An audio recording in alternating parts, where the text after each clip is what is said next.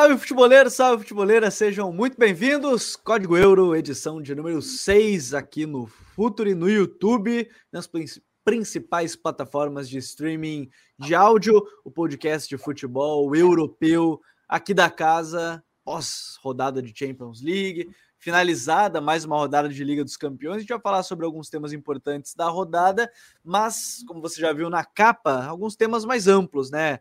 Grande notícia da semana e depois da tua boa atuação contra a equipe do Benfica, situação de Lionel Messi com o PSG, ele está pensando na Copa do Mundo mas já se fala muito da possibilidade dele retornar ao Barcelona na próxima temporada. Além disso, a gente vai falar de Kvara, ou Kvaradona, a nova estrela da equipe do Napoli, que mais uma vez tem mais uma grande atuação na vitória do Napoli por 5 a, 5 a 1 em cima da equipe do Ajax, bateu alguns recordes nisso, inclusive. É, primeiro time que faz cinco gols em cima do Ajax numa Liga dos Campeões, um dado bastante interessante e o Napoli do Luciano Spalletti, que já foi tema aqui algumas semanas atrás, volta à pauta é, com essa goleada na Liga dos Campeões, com grandes chances de classificar em primeiro no seu grupo. Além disso, o Sevilha anunciou a demissão de Rulen Lopetegui, e a tendência é pelo retorno de Jorge Sampaoli à equipe, ele que foi quarto colocado da La Liga quando comandou a equipe em 2016 2017. Então, esses outros temas serão abordados aqui no Código Euro, podcast de futebol europeu do Futre, comigo aqui mais uma vez, Vinícius Dutra. Tudo bem, Vini? Seja bem-vindo. Muita coisa para falar na Europa, hein? É, bastante coisa. Semana bem cheia. Tivemos, né, um final de semana um, eh, diversos clássicos acontecendo já também. Retorno de retorno de data FIFA, né? A gente veio de uma data FIFA, então tem sido bem interessante. Já tivemos uma Champions já, já para né, a gente se habituar novamente, porque é uma, é uma, agora a gente vai ter uma corrida de jogos longa até, a, até o finalzinho ali do ano, que é quando vai começar a Copa. Então, é, vamos aí debater, porque tem bastante assunto interessante. É, tem bastante assunto interessante. Para quem estiver chegando, deixa aquele like para a gente alcançar ainda mais pessoas. Isso é bem importante para a gente alcançar mais pessoas com os nossos debates por aqui. Renato Gomes Rodrigues, meu parceiro, já disse para eu tirar o sorriso do rosto que o Messi não vai voltar. E o Pedro Vitor perguntou como é que foi o desempenho do São Paulo no Olympique de Marseille. A gente vai falar sobre isso daqui a pouquinho. É, mas eu acho legal até começar sobre esse tema, começar com este tema Lionel Messi, mas por outra ótica ainda, Vini. Vamos começar falando sobre essa temporada dele, né? Porque o Messi teve uma temporada é, muito abaixo do que a gente está acostumado a ver do Messi na temporada passada, né? O PSG como um todo, com exceção talvez do Mbappé, em termos gerais, né? Era peça importante, fazia os gols e tudo mais, mas o Messi teve uma temporada bem abaixo. Esse ano já são aí 12 jogos na temporada, 7 gols e 8 assistências. Certamente é um dos principais jogadores da temporada na Europa, junto com o Neymar, próprio companheiro de time, junto com o Haaland, que está fazendo gol todo jogo, né? Então, é, algumas coisas importantes dentro disso. Mas é uma temporada que o Gautier está conseguindo tirar o melhor do Messi a partir de uma mudança de sistema tático, jogar com os três zagueiros, dar liberdade para ele. É outro Messi. Mesmo que ele esteja pensando muito na Copa do Mundo, como até o seu redor fala, é outro Lionel Messi em 2021, 2022, 2023, né? É, exatamente, né? É, é, é, acho que o mais importante também é, nesse início de temporada, né, para o PSG, também é, eu acho que é o estabelecimento de um ambiente já positivo, né? Eu acho que isso contribui muito. É, temporada passada já era uma temporada de muita ansiedade de quando eles iriam jogar meio que juntos, demorou até um, um certo período e, e, e, e, e, assim, o PSG foi sempre muito irregular, né? É, então, eu acho que nesse início de temporada a gente já vê um PSG um pouco mais regular e uma dinâmica dos três funcionando, né? Por mais que teve ali algum embrólio entre, entre Neymar e Mbappé, né? É, no, assim, extra-campo, mas é, a gente nota que em campo, né, tem funcionado, tanto que no, no, gol que o Messi marca hoje, os três participam, né, da ocasião do, da combinação ali. Então acho que isso tem sido muito importante assim. Esse PSG ele nos gera dúvidas, né? E aí a gente fala o coletivo, né? Para quando ele for ter que defender um time de maior, é, de maior nível na Champions, né? Porque... Ou no mínimo nível igual, né? Pelo um jogo é. mais parelho, né? Sim, porque é um time que não vai defender com três ali, né? Tem três que não vão defender, por mais que a gente tenha, visto o Neymar muitas vezes voltando, né, para ser um quase muitas vezes um interior, né, pela, pela esquerda. Isso tem sido até bem interessante, mas é, eu acho que esse início de temporada do Messi, eu acho que já é um início de temporada do Messi, sabe? Assim, de números do Messi, de ele tendo atuações regulares de alto nível, sendo um cara que consegue criar jogadas é, na, de, de, muita de alta complexidade. Então isso tem sido muito bom, né? E eu acho que ele chegar bem na Copa é importante para a Argentina. E enfim, eu acho que ele tem se reencontrado né, na, na, na, na, na França, né? Eu acho que ano passado a gente olhou, de fato olhou para os números dele na temporada e falava: nossa, o, não, isso não são os números do Messi. Apesar de que, assim, né, no, no jogo da eliminação contra o Real Madrid, é, muito se falou sobre ele, mas eu acho que ele até fez um bom primeiro tempo, inclusive, foi um dos jogadores que mais participou. Ficou marcado é. um lance que, que é o frame, é frame, né? Daí é difícil até julgar, uhum. que é uma bola do Verratti, que ele tá do lado esquerdo, e o Messi faz aquela é. chegada da entrada da área tradicional, né? Que atualmente o Nuno Mendes até tem feito esse passe, mas Sim. ficou marcado ele não ter recebido esse passe quando tava, acho que tava 1x0 ainda o PSG, né? Isso, exatamente, que é uma jogada que acontecia muito no Barcelona, né? Ele, ele é um cara que ele, ao, ao, ao, invés dos adversários, né, e até mesmo dos companheiros entrarem sempre na área, o Messi sempre ficava muito focado na entrada da área, né, que é atrás da, da de onde todo mundo está correndo. E, e assim, hoje, hoje a gente vê que o PSG também entendeu o Messi, né? Assim, em muitos momentos, assim, a, a, o tipo de jogada que ele já imagina. Então a gente começa a ver os frutos nas jogadas dos trio, do trio, né? Em gols, por exemplo, em ocasiões. Isso tem sido bem interessante, é uma grande evolução. É, e, e, e é bem interessante perceber que, obviamente, isso demanda um pouco de tempo, mas Nuno Mendes, o próprio Nuno Mendes, questão de adaptação, tá conhecendo o melhor jogador, é bem interessante. Nuno Mendes que saiu lesionado, vira dúvida aí para as próximas semanas do PSG, ele que acaba sendo quase que a força do lado esquerdo todo da equipe do PSG, agora que Neymar, Mbappé e Messi estão sempre jogando por dentro. E vale mais uma vez é, ressaltar até desse jogo, Enzo Fernandes, hein? Se a gente falou que o Messi está jogando bem para a questão da Argentina, Enzo Fernandes mais uma vez. É, eu comentava com o Vini ontem, que é, entre a gente, obviamente, ali no WhatsApp, a gente conversava sobre questão do Enzo, que não deu um salto maior direto para outro maior da Europa, né? Foi para um clube grande, mas sabendo que ia subir a escadinha, né? Foi para o Benfica, tá jogando bem, tá sendo titular absoluto, e isso talvez seja ainda mais importante do que do que qualquer outra coisa pro pro Enzo Fernandes e tô bastante curioso para a sequência. Na temporada ele já está muito bem, é, não duvido receber sondagens já agora em janeiro, é, quem sabe final da temporada também. É, o próprio Scaloni deve estar sorrindo bastante com, com o Enzo indo tão bem nessa, nessa temporada aí na, no Benfica. É uma peça importante que pode ser importante para até para esse trio, né? Já que é um 4-3-1-2 meio torto lá da seleção argentina, ele seria um cara que encaixaria muito bem nesse time, até pelo Lo Celso não estar tá jogando tão bem assim. De repente pode ser uma, uma coisa importante, Vini, né? Porque é, é um jogador de qualidade que funciona bem, né? Como um cara bem completo ali no meio. Sim, ele é muito completo, ele é um jogador muito raro, assim, em termos de, de, de qualidade, de, assim, de virtudes técnicas, né? Porque ele é um cara que consegue somar o físico, ele tem técnica, um bom passe, e ele consegue ter uma. Ele é também um jogador de perfil associativo, né? Então, assim, o Benfica conseguiu tirar esse cara por 10 milhões de euros muito um valor muito baixo para um cara que tem é, as características de um jogador de elite mesmo, né? Ele é um cara que, assim, talvez daqui a alguns anos a gente vai ver já ele já jogando num time é, muito relevante de Champions, um dos, né, um dos protagonistas, porque ele uhum. tem essa combinação físico, passe, é, associativo, ele é bem completo, assim. Então acho que é um jogador que vai render aí uma boa venda para o Benfica e eu acho que ele vai acabar indo para um time muito relevante de Champions. É, tô bem curioso é, por isso. Agora, Vini, a gente falou do Messi e a notícia mais recente agora é da possibilidade dele retornar ao Barcelona. A Verônica Brunetti, jornalista argentina, que foi uma das que foi a jornalista que deu em primeira mão a notícia do Burofax que o Messi enviou ao Barcelona quando ele queria sair. Ela é muito próxima da família do Messi em termos de informação.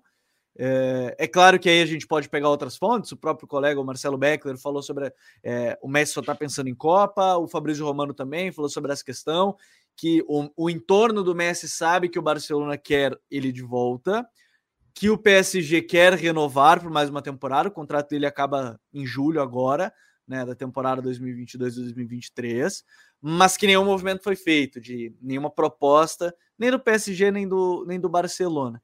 É, seria interessante. Acho, eu até acho difícil a gente medir assim, e até coloquei aqui para o pessoal que estiver acompanhando, além de deixar o like, já poder responder o que, que imagina, quem é que ganha mais com um possível retorno, se é o Messi, se é o Barcelona, mas a gente tem que colocar os interesses do PSG pela frente. O PSG agora finalmente está tendo o Messi que esperou quando ele chegou, né, Vini? Exatamente. O, e tá tendo o trio, né? Jogando sempre, quase sempre. E ainda conseguiu manter né? o Mbappé, talvez por isso, um pouco, né? De Sim. manter o Messi. Sim, porque existia, porque assim, existia, existia a possibilidade de ser um trio que poderia durar uma temporada só, né? Porque tava toda aquela pinta de que o, o Mbappé quase foi para o Real, e por muito um pouco mesmo quase foi. É, então, assim, ter essa manutenção, ter um trio de né? Tu tem dois jogadores ali, um, um, um né, potencialmente melhor da história. Aí tu tem o Neymar que é, no período de Messi Cristiano Ronaldo no auge era o jogador mais próximo né, em termos de, de qualidade é, técnica mesmo, né? Pura. Sim. E aí agora tu tem o líder, né? Um, talvez o melhor jogador dos últimos dos próximos anos, né? É, até por mentalidade também, que é o Mbappé. Então, assim, o PSG tem, tem conseguido manter esses, esses conseguiu manter para essa temporada que já é uma grande vitória. E eu acho que assim vai ser um desafio também manter para a próxima, próxima, né? Para a seguinte, seja vencendo a Champions ou não, ou seja com o Messi ganhando a Copa do Mundo ou não, é um desafio, né? É, porque do outro lado tem, tem envolvido muita coisa, né? Tem envolvido tem uma questão sentimental muito grande, uma relação muito forte, né? Do, do Messi com o Barcelona, com a cidade também, né? É, não só ele, mas a família. Então, é, é complicado, assim, mas é. Mas eu acho que respondendo a pergunta, eu acho que o Barcelona tem mais a ganhar, porque eu acho que assim, o Barcelona está num processo de, de retorno a um, ao, ao, favoritismo de Champions, né? Então, assim, a gente vê que é um time sendo montado mesmo, né? Na, ano passado, quando o, o Xavi chegou, tinha toda, tinha toda a cara de início de projeto, aí esse ano a gente tem essa cara já de evolução de projeto, aquele segundo passo, e aí o Barcelona busca um jogador que precisava mesmo, né? Um cara que, que, que marca gols regularmente, que é o Lewandowski, mas que para jogos muito pesados não vai ser um não vai ser um fator desequilibrante, né? E eu acho que o Messi o pode ser um o retorno do Messi pode ser é, o terceiro passo para esse time jovem do Barcelona, né? Que tem na, nas bases ali Pedro, Gavi, Ansu Fati, é, ele pode ser esse líder, né? Esse esse cara que já participou de tantas decisões, de tantas Champions, é, ele pode ser esse fator desequilibrante ainda, apesar da idade, mas ele é um cara ainda que tem grandes números, né? Então acho que acho que o Barcelona, para mim, é, seria mais vantajoso. O, e, e, assim, ainda nesse ponto, o Barcelona agora está nessa linha tênue e, e, tem a questão financeira, obviamente, para trazer o Messi. O Barcelona não, ainda está em dúvida se vai conseguir classificar até para a próxima fase da Liga dos Campeões, tem jogo decisivo da próxima semana contra a equipe da, da Inter, né? Apesar, eu estava até dando uma olhada nisso, tem um, um, ponto que pode ajudar o Barça, mas obviamente teria que ganhar da, da Inter para esse jogo da próxima semana, é que o, enfrenta o Bayern na última rodada, provavelmente o Bayern classificado, né? O Bayern vai, deve ganhar do, do Vitória Pilsen agora na, na rodada de novo. Aí o Bayern enfrenta a equipe da Inter e depois enfrenta o Barcelona, talvez enfrente um Bayern é, desfalcado na última rodada no Camp Nou ainda. Então, talvez possa ser um fator. Mas é, ter o Messi e você não acha que condiciona muito, por exemplo, você tem um time com o Leva, que você citou. É, e aí, para colocar o Messi nesse time, você não vai ter que mudar de novo uma estrutura que hoje é montada para o Leva, né, para criar chance para o Leva. Contra a Inter jogou mal, monte de cruzamentos, tentativa, bola no Dembélé, um contra um. Com o Messi, o time volta a ser moldado para o Messi, talvez tenha que mudar mais uma vez a estrutura. E aí eu coloco um outro ponto, Vini. É, a busca por títulos não me parece. É claro que é uma obsessão, ganhar o quanto antes, mas talvez o retorno do Messi acelere um pouco desse processo.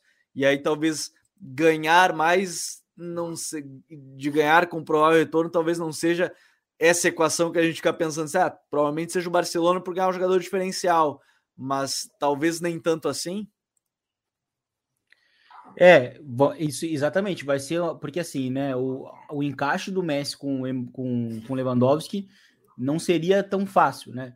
E, e ao mesmo tempo, assim, acho que até seria seria óbvio viável, mas demandaria do Chave né, mudar novamente toda uma estrutura que ele até encontrou já na temporada passada, né? Se a gente for olhar bem, assim, muita, muito do que o Barcelona é hoje atacando é, já, já tinha sido meio que assim, uh, dado indícios pelo Chave de que o Barcelona iria atacar com, com né, com, com, com, dois pontas bem abertos, com jogadores uhum. ali na entrelinha e com o 9 tendo que descer em apoio, mas tendo que, tendo que aproveitar muitas ocasiões que o sistema vai gerar para marcar gols. Né? E aí você tem o Messi, que é um o Messi é um jogador sistema, né? É igual, é igual, por exemplo, hoje o, o Cristiano Ronaldo. Ele é um cara que vai demandar que o sistema se, é, se, se adapte ao entorno, de, ao entorno dele, né? E aí isso vai trazer alguns desafios, né?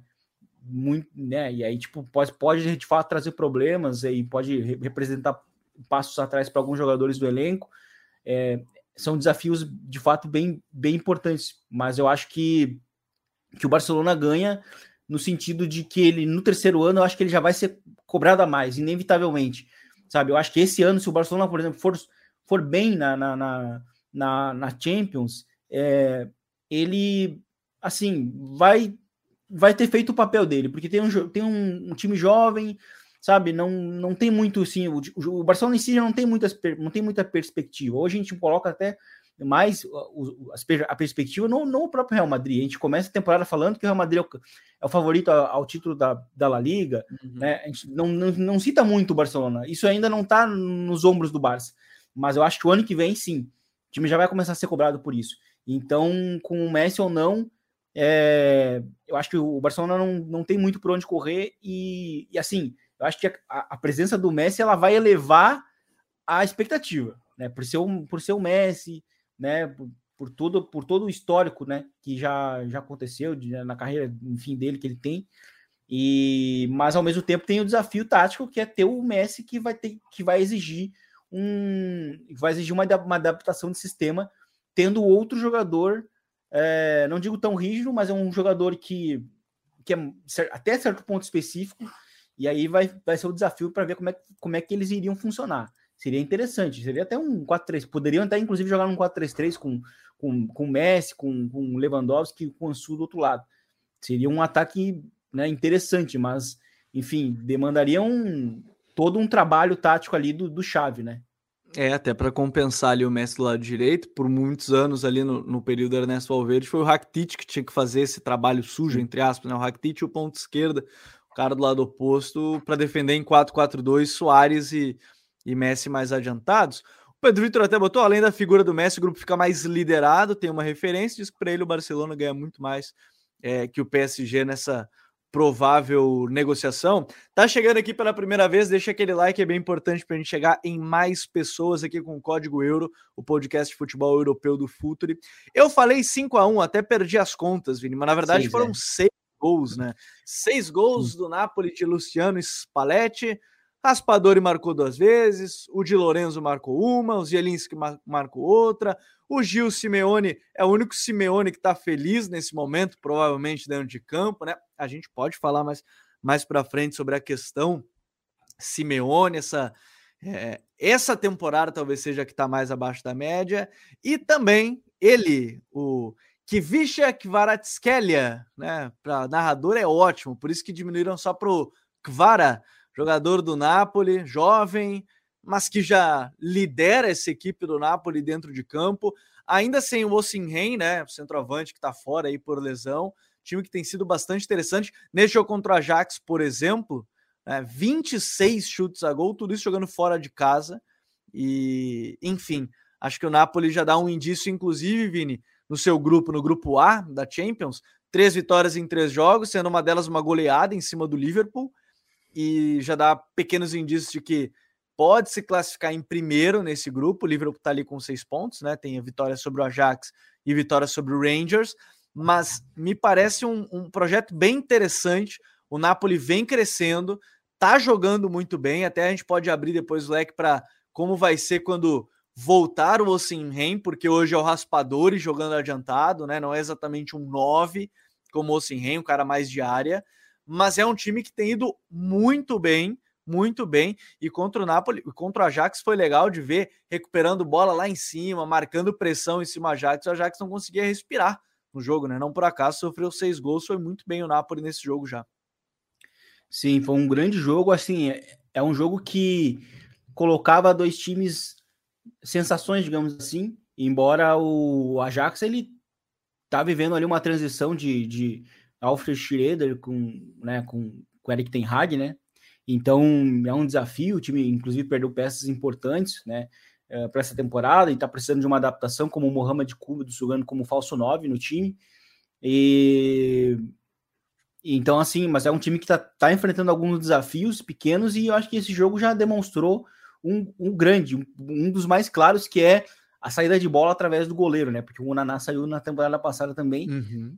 E a gente viu o Pazver sendo um, um, goleiro que, que falhou muito em saída de bola, é, cometeu muitos erros. Os zagueiros também é, foram dominados. O Timber, que é um zagueiro que costuma ser bem, bem regular no Ajax, tem, tem duas ou três falhas bem graves assim nos gols. É, no gol de escanteio, né, o 2 a 1 ele é completamente dominado, e aí é um desafio, porque assim, ele é um cara que é muito especulado nos grandes clubes, né? Só que sendo que ele é um zagueiro baixo. E no primeiro e no segundo gol ele é dominado na, na, no jogo aéreo e sofre o gol. E isso é uma coisa que, que vai pesar contra uh, numa contra, pensa, visando numa contratação dele, né? Então é fora que, que em jogos que em jogo direto também ele foi um cara que foi muito facilmente batido né? Impressão alta, o Anguissá, para mim, jogou muito. É um cara que está fazendo um início de temporada muito bom, muito, muito positivo. Bom, um cara que, bom. É um cara que, que a gente até falava, né? É um cara que estava assim, é, indo em clube em clube, ano a ano, é, mas se encontrou no, no, no Napoli e, e, tem feito um meio-campo muito bom ali com Lobotka, com o Zielinski, né? E bem complementaram, né? O meio-campo. O Lobotka, o Lobotka também jogou muito bem, fez um grande jogo. E sobre o Raspadori, né? É curioso porque assim, a gente fala hoje do Napoli, e o Napoli tem três atacantes muito bons, né? Porque tem o uhum. Osini, né? Que é o titular, e que talvez se vá, se quando for sair do Napoli, vai sair por uma quantia muito alta. E ele é um cara que oferece coisas diferentes que o Raspadori, porque ele é um cara de, de desmarques constantes, é um cara, é um jogador, é um atacante muito imperativo, consegue também aliar muito a questão física, né? É, além da, de ser um artilheiro, né? Um, um cara que, tá, que tá, tem sido letal, né? É, nas, nas, nas, ocasiões que o time gera. E o Raspador, ele é, um, ele é um atacante mais móvel, né? Ele é um cara que até se assemelha mais ao falso 9, que Sim. é uma figura é, muito presente nos times do no, nos times do Spalletti, né? Desde lá de trás, se a gente for falar na Roma do Totti, que o Totti era o falso 9, essa figura do 9 mais móvel que gera jogo sempre teve muito presente nos times dele. É, e o Raspadori é esse cara, né? E ele não é o titular, né? Ou ele é o, ele é o cara que quando joga como 9, ele é um, ele é o de fato a primeira opção, né? Depois do Ozinri. E ele jogou muito bem, principalmente na ideia de que o Ajax ele é um time que é um time que busca o, o encaixe individual é um conceito que a gente já falou aqui nos episódios passados, é um conceito muito holandês. Os holandeses utilizam muitos encaixes individuais, homem a homem, é, perseguição longa, e nisso o Timber foi quem mais sofreu, porque era ele quem tinha que, que perseguir o raspador, e o raspador era E um, sentiu, um cara... assim, né, Vini? E, e, até acho que vale pontuar, e sentiu, principalmente pegando uma equipe de uma das top ligas, né? Geralmente é. o Ajax sofre quando, quando mesmo que a gente tá falando da marcação e não, não o contrário do adversário marcando individual. Como sente quando enfrenta equipes de ligas maiores, se não é muito acima tecnicamente ou está no momento de transição? É, o time sofre quando tem que ir para esse confronto. Ah, é igualado tecnicamente na hora da, do embate é. físico, de intensidade, não é nem de força só, mas de ritmo Sim. mesmo, sofre, né?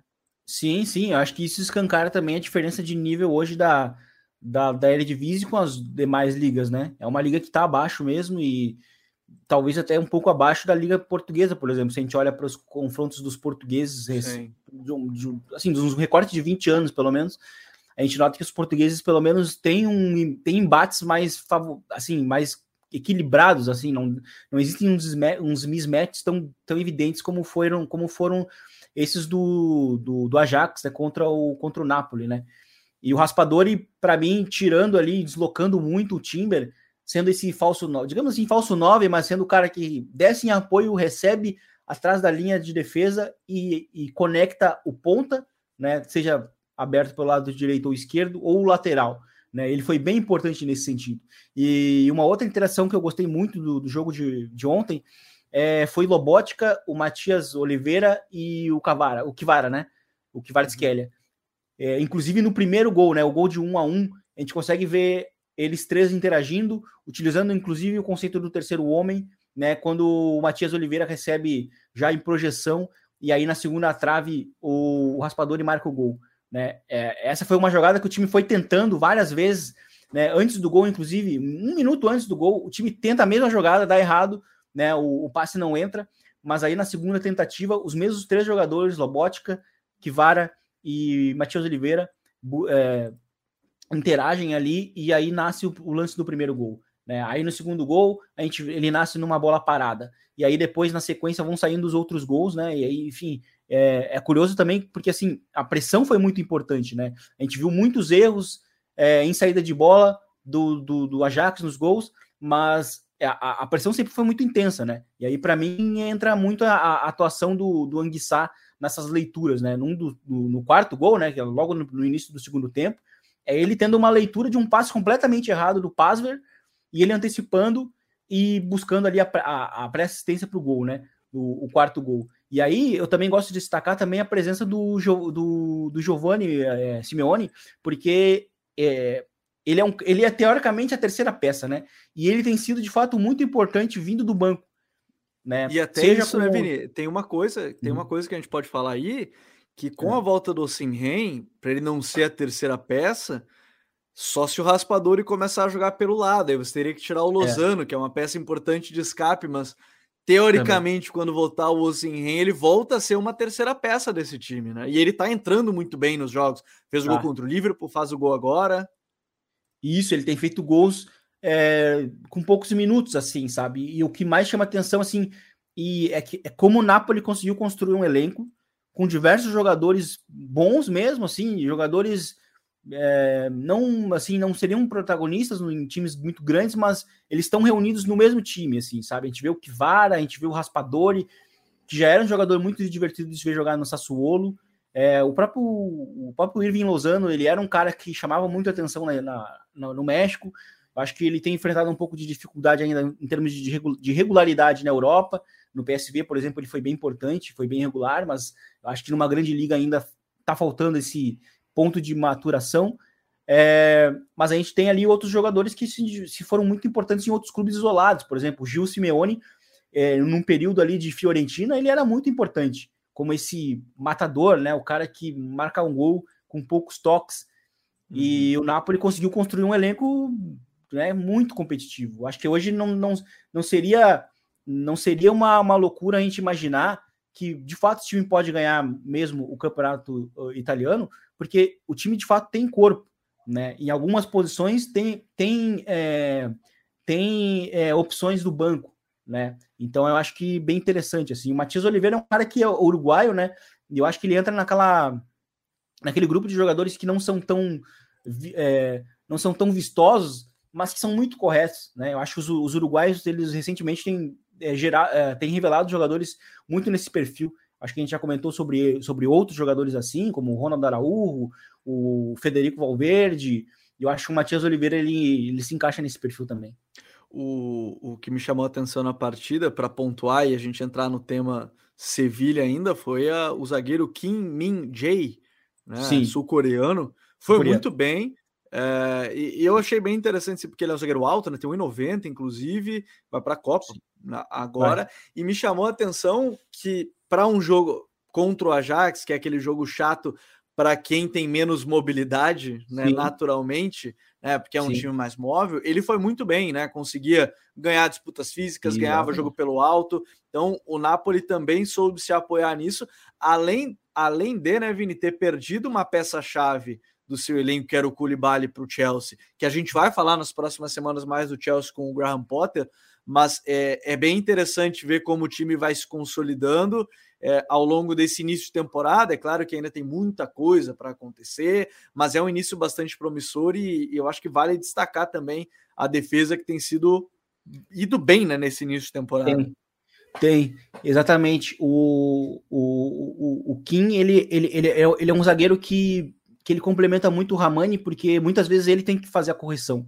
E, e na partida de ontem ele foi bom, ele foi bem porque ele, é, por diversos momentos, assim, o, o, Ajax foi utilizando o recurso do jogo direto em, é, é, em direção ali o, ao Kudos, né? Que é um, que é um jogador muito forte, né? Ele, ele, ele inclusive, para quem não conhece, o Kudos ele não é um falso 9, né? Ele está sendo utilizado nessa temporada, tem até dado certo e e, e ele é um cara que consegue, tá, consegue se impor de fato de, jogando de costas. E, e, o jogo direto ontem do Ajax não entrou justamente pela dupla de zaga que jogou muito bem, é, sobretudo pelo zagueiro sul-coreano, né? Que é um zagueiro muito regular, é, bom em saída de bola também, consegue ser um cara importante na saída ali pela direita, pela esquerda, na verdade, né?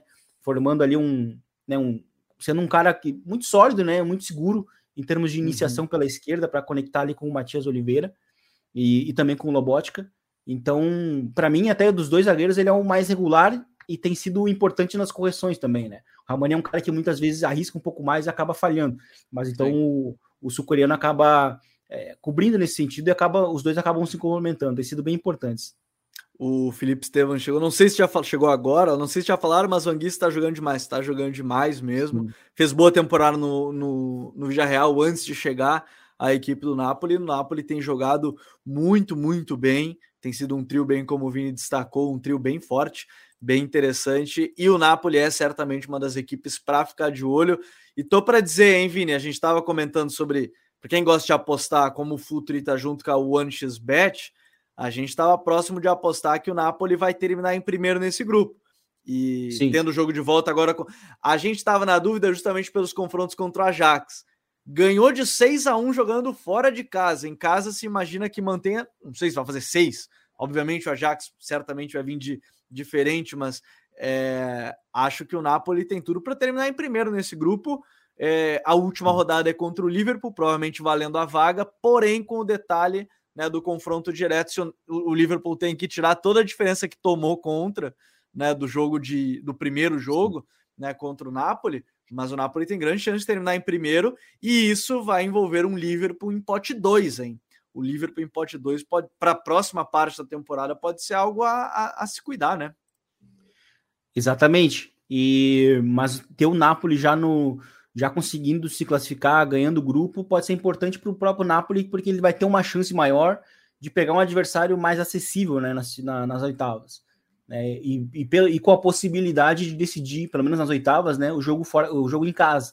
Uhum. Então existe a possibilidade do time é, estar presente nas quartas, né, fazer jus a uma campanha que o time está dando indício de que pode fazer, sabe? Principalmente pela regularidade e tal. E até para fechar sobre, sobre o Min Jae Kim, né? Ele, ele inclusive venceu todos os duelos aéreos, né? Que combina Isso. muito com a, como, como ele foi muito importante nesse jogo aéreo é, né, nas tentativas de jogo direto do, do, do, Ajax, né, buscando ali o Kudos, e, e, ele ganhou todos os duelos, ganhou pelo chão, teve quatro interceptações. Ele é um zagueiro bem correto, assim, também. É, tem sido bem, bem curioso ver jogar. É um, é um, jogador que eu, de fato, não conhecia antes de, chegar ali no Napoli, mas tem feito uma dupla bastante sólida, né? E eu acho que isso vai fazer com que o Napoli não sofra muitos gols, né? Num jogo contra o Liverpool, na necessidade, por mais que seja no, no Anfield, é, porque a defesa ela é segura, né? Ela é, ela é, segura e além disso o ataque marca gols, né? Então assim é, é, é muito difícil de imaginar que o Liverpool vai conseguir uma, uma, uma goleada para para né? Vai conseguir devolver, devolver uma goleada para quem sabe sim. buscar a liderança do grupo, porque o Napoli também marca gols, né? E então é, é vai ser um desafio de fato para o Liverpool buscar essa primeira classificação. E, e, o, e o Liverpool tem feito uma tempo, um início de temporada muito complicado, né? É, de muitos gols também, muitos jogos muito caóticos. E então acho que é um desafio também próprio Klopp. Eu acho que o destino é esse, é o time, né, acabar se classificando em segundo e ter é, contar com a sorte de não, de não pegar um, um primeiro colocado tão, tão difícil assim, né? Para buscar uma classificação para as quartas. Para vocês terem uma ideia, o saldo do Liverpool hoje é zero, né? Cinco gols marcados, cinco gols sofridos. O saldo do Napoli, 13 gols marcados e dois gols sofridos, saldo 11. Então, assim, já é uma diferença Sim. bastante considerável. Né? E aí vai ser bem, bem relevante para a última rodada, inclusive, com o Napoli e Liverpool jogando em Anfield. Vini, vamos viajar a Sevilha, porque em Sevilha já temos praticamente confirmado né, o provável retorno do Jorge Sampaoli ao Sevilha. Lembrando, ele foi quarto colocado na temporada 16-17. O uhum. Julen Lopetegui sai após três temporadas né, à frente do, do Sevilha. Parece que sempre faltou aquele Sim. salto, né? A gente comentou várias vezes no antigo El Rondo, né, nosso podcast de futebol espanhol, como faltava para chegar daquele saldo, aquele salto, onde é que vai o Sevilha e o Sevilha estacionado na quarta colocação, não subia de nível nesse sentido e hoje foi atropelado jogando em casa, tomou 4 a 1 da equipe do Borussia Dortmund, é, que também vem de uma temporada bem interessante. Borussia fez 3 a 0 logo no primeiro tempo, depois o Sevilha fez um 3 a 1, mas aí tomou 4 a 1 ainda na segunda etapa. E esse é legal de falar que é o típico jogo, Vini, se o cara pega só as estatísticas, sem ver quem fez os gols, ou sem ver é, de quem é cada estatística, vai olhar ali. Sevilha, 20 chutes contra 19. 6 chutes no gol contra 7, 60% de posse, mais passes trocados, mais precisão de passes. Mas no final das contas, não, não conseguiu se valer muito disso, porque o Sevilha tem sido um time muito apático. É né? um time que. Sim. Acho que as pessoas vão entender quando eu quero dizer que parece que falta aquele algo mais no time. E a saída do, uhum. do Lopetegui me parece bastante é, pontual, já meio sabida, né? Ele, ele, treinou hoje, mas meio que já encaminhada a sua saída já da equipe, Vini. É. Eu acho que a respeito dos números, né? Os números podem ser. Eles podem ser equilibrados, né? No, no números gerais em termos de finalização, mas eu acho que o que, o que define muito ali é a questão da qualidade, né? A qualidade das Exato. finalizações que, que o Sevilha teve. O Sevilha jogou muito mal. O Sevilha logo no início tomou um gol é, numa jogada que o time já coletivamente, defensivamente, coletivamente defende mal, que é uma, é uma inversão de jogo do Bellingham, que fez um grande jogo, inclusive, é, num chute de elite, defensar, assim, né, se o goleiro está bem posicionado, ele, ao, ao, menos ele evita a, a, a possibilidade do, de quem tentou fazer aquele, aquele chute né, tão improvável de quem sabe marcar um gol, é, que foi o do, do Rafael Guerreiro. E, e aí no segundo, aí logo depois que o time toma o, o primeiro gol, é, o Sevilha ele busca reagir muito a partir do, do, do, empurre, assim, né? Por estar jogando em casa, no Pizjuan, que é um, de fato, é, historicamente é um, é um estádio que, que consegue vencer jogos por si, né? Mas Sim. que atualmente, até pela essa falta de personalidade do Sevilha que você mencionou, o, o, time meio que perdeu isso, né? Essa capacidade do, do, do campo conseguir falar e conseguir fazer o Sevilha voltar pros, pro, pro, pro jogo, né? E, e o que a gente viu, na verdade, foi muita bola parada, muito cruzamento, pouco jogo interior, sendo que um dos jogadores que você tem no time é o Isco e que pode oferecer essa presença entre linhas. E na verdade, assim, a gente viu, na verdade, o time tendo uma, uma posse muito em U, né? Jogou ali com três zagueiros, né? Jogou num, num três num, vamos dizer, 3-4-3, né? Mas com, é. com o Susso e o Susso e o Isco atrás do, do Enesiri. E, e, era um time buscando muito as pontas e cruzando. Né? O Alex Telles até jogou bem, inclusive, foi bom, foi importante nessas bolas paradas, mas de uma maneira geral, o Sevilha, o Sevilha gerou pouca ameaça, né?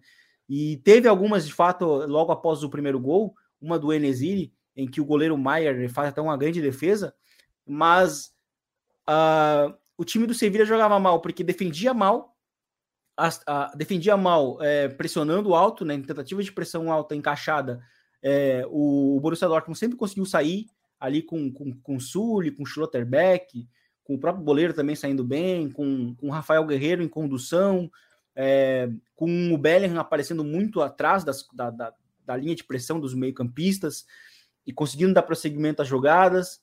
É, tanto defendeu mal nessas transições que numa das bolas paradas que o Sevilha cobrou, é, o Enesiri quase foi expulso no, pelo, e só não foi expulso por causa do VAR, né? Porque o, o, o Oscan ficou ali em campo aberto e aí o Enesiri abraçou ele e foi, né? E aí viram ali que na verdade foi foi mão, né, do Oscar antes, e aí por isso que não não, não foi não, não foi não foi para cartão vermelho. Mas sabe, isso demonstra já é um sintoma, né, de como o time estava mal, né, esse lance. E aí no final do do, do, do, do final do primeiro tempo vem a punição que eu acho que foi muito justa que que assim, como eu falei, o Sevilha defendia muito mal, as, as linhas muito espaçadas, os buracos assim, né? O time não, não, não conseguindo ocupar muito bem é, defensivamente as zonas do campo. E novamente o Bellingham aparecendo a, a, atrás das costas dos meio-campistas. Ele entra na área, é, faz ali um drible é, no Guderi, né, o zagueiro central, e finaliza para o gol. E aí, logo na sequência, depois sai o terceiro gol. É, um, e um outro, um outro parênteses sobre o que eu posso fazer e que está conectado ao terceiro gol é a, a quantidade de segundas jogadas que o Sevilha cedeu para o Borussia Dortmund, né? E isso cedeu também para Barcelona, para Atlético de Madrid agora no final de semana também. Então, assim, defensivamente o time está mal, ofensivamente mal, e, e, o time parece de fato desmotivado, sabe? E, e, e para mim ficou muito evidente, por exemplo. Vai chegar agora alguém que vai colocar o dedo no 330 é. lá, né? É, tem que, tem que ser, porque o Sevilha perdeu muito dessa, desse dessa energia que tinha muito no, no período de Emery, né? Jogar no, no Pizjuana era muito difícil, era muito difícil para Barcelona, para Real Madrid, isso no Real Madrid e Barcelona no auge do Cristiano Ronaldo e Messi, né? Para ele já era difícil. Então o Sevilha foi perdendo isso. É, naquela época o Sevilha não tinha jogadores para quem sabe é, sonhar com o título da, da ou até mesmo com, né, com, com títulos, né, na verdade, ou com uma, uma, uma campanha muito melhor na, na La Liga. Só que hoje, em termos de elenco, é, e até se a gente for pegar um jogador ou outro, né, com a capacidade que o time teve ano passado de contratar o Marcial, o time teve pon, uh, individualidades pontuais muito boas. E só que não tá tendo aquela pegada que tinha antigamente, sabe? Sim. E aí eu acho que agora o, o time do, do Lopetegui acaba, de fato, chegou no limite. É algo que a gente comentou na temporada passada mesmo, que já, já, já havia acontecido, porque o Sevilha sempre tinha resultados muito bons. Mas aí uma, uma conexão que eu sempre fazia, quando os olhos se voltavam para o Sevilha, ou seja, quando o time precisava entregar é, uma atuação num palco grande, ou até mesmo entregar a regularidade para confirmar que ele é um favorito a um título ou uma vaga, uma vaga é, em noite europeia, o time não conseguia, né? Acabava eliminado, acabava né, sofrendo ali um, com, com, contra, contra uma zebra. E eu acho que agora vai chegar o, o Sampaoli para mudar muita coisa, assim. Acho que vai ser um estilo muito diferente. É, e eu acho que a primeira coisa que ele vai precisar mexer é na, personalidade do time. É, e, e, o São Paulo é muito bom nisso, e, e, é interessante que talvez o trabalho dele no Sevilha é, é, um dos poucos trabalhos que ele não saiu por problemas internos. Ele saiu basicamente porque recebeu um chamado da seleção argentina, que ele não teve um bom trabalho, mas ele no Sevilha teve um bom trabalho, porque ele enfrentou, pô, Barcelona ainda do MSN, né? A última temporada do MSN, 16, 17. Enfrentou o Atlético de Madrid ainda num momento muito, muito bom, o Real Madrid também, ainda do Cristiano Ronaldo. Então, é, e ele conseguiu ficar no quarto lugar. E aí muita gente vai falar: ah, mas é o quarto lugar, mas pô, quarto lugar naquele período de La Liga contra esses três times é é, uhum. é, é, o primeiro campeão fora do, do trio de Sim. ferro ali do time. Então, assim, é, eu acho que é um ponto relevante, sendo que agora ele chega talvez, não sei se um elenco melhor que aquele, mas talvez um elenco que case bastante com o que ele pensa. O São Paulo, acho que a, a característica do time também fecha com o Vini que vai mudar. E, e a parte da defesa é, é, é interessante ver uma coisa, né? Eu não lembro quem é que citou, foi um treinador agora mais recente que foi perguntado sobre, acho que foi, acho até que foi o, o, o Ancelotti que foi questionado sobre isso, que ele falou que seria muito difícil o Sevilha se manter, porque perdeu seus dois pilares, né? Os seus dois zagueiros chaves, né? O Diego Carlos e o Condé. Uma reposição foi boa com o Marcão, mas as outras ainda não, não deram muita resposta. O Gudel nem é zagueiro, né? Ele é volante. Então, assim, é um time que me parecia claro que ia piorar em relação à temporada passada quando a gente fala de defesa. E, e o São Paulo vai chegar para isso. É, o jogo do São Paulo é mais agressivo que o do Lopetegui, né, Vini? Então, talvez essa uhum. seja a, a, primeira grande virada é, do time dentro do elenco. É, quem sabe uma utilização de Papo Gomes sendo titular junto com o Isco. É, mas mudanças vão acontecer e me parece que um time, um time bem interessante aí se vem com o Sevilha, que, enfim, é um time bom, né? Mas que de fato acho que o ciclo uhum. é, é, bem isso que você falava, né? O ciclo meio que encerrou. Encerrou, e eu acho que o grande problema hoje do Sevilha é de fato a defesa. É, Marcão não, é, não tem jogado, mas é, se a gente olha para o Nianzou também é, tá fora, né? Mas quando jogou, jogou muito mal. Não foi uma, não foi um cara que, que foi um foi minimamente confiável na defesa. E eu acho que hoje o Sevilha também tem um goleiro muito irregular, que é o Bono. Então, Sim. o miolo ali, né, o triângulo de defesa ali é, o, é, o, é hoje é o principal problema do Sevilha. Embora o Sevilha, nesse meio, né, nesse, nesses vários problemas de lesão, de ausências, encontrou ali o José Angel Carmona, né, o zagueiro da base, que tem jogado minimamente bem. Assim, eu acho que ele é um cara que, inclusive, pode acabar sendo utilizado, né, no, já junto com o, com, com o Sampaoli.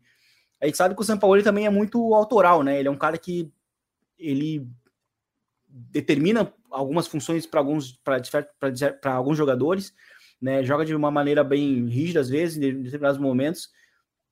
Então vai ser interessante, mas eu acho que a, a defesa e aí talvez brincando com o meme, né, do, do São Paulo, talvez seja vai mudar talvez já na janela de janeiro, é, sabe? É, pedir alguns reforços. É. Um nome que ele pode pedir, acho até que faria sentido, mas é, como até não, não, não sei se o Olympique vai passar de fase na, na Champions, seria o Luan Pérez, né? Ele pediu quando chegou no Olympique, né? Que era o zagueiro dele no, é. no Santos. Poderia pedir para o Sevilha, seria um zagueiro canhoto, que ele precisaria, boa saída de bola, né? Enfim. É. É, e uma coisa, assim, além de. Além de. Além da questão do, do dos reforços e do time, uma coisa que ele deve recuperar, até pelo espírito dele, que o Lopetegui é o cara mais na dele, né? Não é um cara tão enérgico, é a relação time e estádio, né? O São é. Paulo combina muito com a ideia do Sans Pirruan bombando e, e fazendo frente. O São Paulo combina muito com essa atmosfera que a torcida gosta, né? Sim, eu acho que isso a gente vai ver voltar, a gente vai ver é, voltando a acontecer, né? Porque de fato o, esti o estilo do São Paulo, do, do Lopetegui, né? E a personalidade dele em si não é muito não é muito é, similar à do Emery e à do próprio São Paulo, né? Que eram treinadores de relação com a torcida, de, de transformar o estádio num, num, num caldeirão. E eu acho que isso a gente vai ver. A gente vai ver um Sevilha é, bem mais enérgico, assim. Eu acho que as trocas, a troca de passes vão ser vai, ser, vai ser muito mais intenso. Enfim, acho que vai ser um time bem mais rápido, assim, em termos desse sentido, assim. Eu acho que vai ser um time de troca de ritmo é, constante, né? Embora até no time que ele, tem, que ele teve ali, o, o Nasri, né? Era um time já de, de uma ideia um pouco mais, mais pausada, mas, mas, mas era muito através por causa do, do Nasri em si, né? Provavelmente agora pelo Isco e pelo Papu ele pelo possa isco. tentar fazer algo assim, né? Sim, exatamente. E, e é curioso, né? Porque aquele time tinha o Mudo Vasquez e tinha o Nasri, é, que foram times né, bons do, do Sevilha, e que agora pode ter aí o Isco, que eu acho que tem, assim, dentro de tudo o problema que, que o jogaram ali, ele tem conseguido jogar bem. É, e eu acho que o Papu também pode ser um cara para, quem sabe, ter regularidade dentro do Sevilha, né? Porque tem momentos, ele tem momentos né, no time. E eu acho que com o, com o Sampaoli, justamente para dar vida né, esse ataque mais rápido, como era aos tempos, como era ali no tempo de, de, de Atalanta, né, para o Papu, ele eu acho que ele pode ser importante para justamente dar um pouco mais essa, essa, troca de ritmo né, e vitalidade para o ataque. Acho que é, isso pode ser bem importante. Certamente ficaremos muito de olho nessa equipe do Sevilha que promete. Confesso que promete, ele deve ser anunciado aí nos próximos dias. né, na, na equipe é, da Espanha. Estou bem curioso, de fato. É, o São Paulo tem as suas peculiaridades, realmente, né, da questão dos reforços, que virou um meme, né, de pedir sem muitos reforços, mas talvez muito é, pela especificidade. É, exato. Só que aí talvez assim, ele vai chegar num momento em que de fato o Sevilha e tem com um monte, né? Vamos lá, ele vai chegar com um monte, né? Ele não vai chegar num time é. que vai sair dando dinheiro para ele. Exatamente. E, e, e, no máximo, assim, o Monte até pode fazer as contratações, mas vai fazer aquelas contratações que, que o Monte faz, né? Buscando jogadores lá da segunda divisão da, da França, sabe? Descobrindo jogadores, sabe? Assim, que é aquelas contratações lá do B que podem de fato funcionar, né? Aqui. Isso foi muito a, o pilar do Sevilha, né? No, o campeão da, da Europa Sim. League nos anos recentes aí, então é, é, é, curioso. Eu, eu acho que assim, eu, se eu tiver que apostar em, em, em, reforços, eu acho que a gente vai ver reforços na zaga acontecendo já na janela de janeiro. É, eu acho que também vai mais ou menos por aí. A zaga deve ser o principal e, e, e marco inicial dessa início de era, provavelmente, São Paulo na equipe do Sevilha. Bom, Vini, acho que a gente passou pelos três principais temas com pinceladas em outras coisas também importantes da, da semana mas certamente vamos acompanhar aí as rodadas. Semana que vem, quente de Champions, porque quarta rodada, teremos algumas definições, ou pelo menos encaminhamentos de algumas coisas, e a gente certamente vai falar sobre os temas. Vini, valeu, meu parceiro, até a próxima. Valeu, Gabi, e até a próxima. Futeboleiros, futeboleiros, obrigado mais uma vez, todo mundo que esteve aqui com a gente. A gente volta na próxima semana para falar mais sobre futebol europeu aqui no Código Euro. Um grande abraço a todos, até a próxima. Tchau.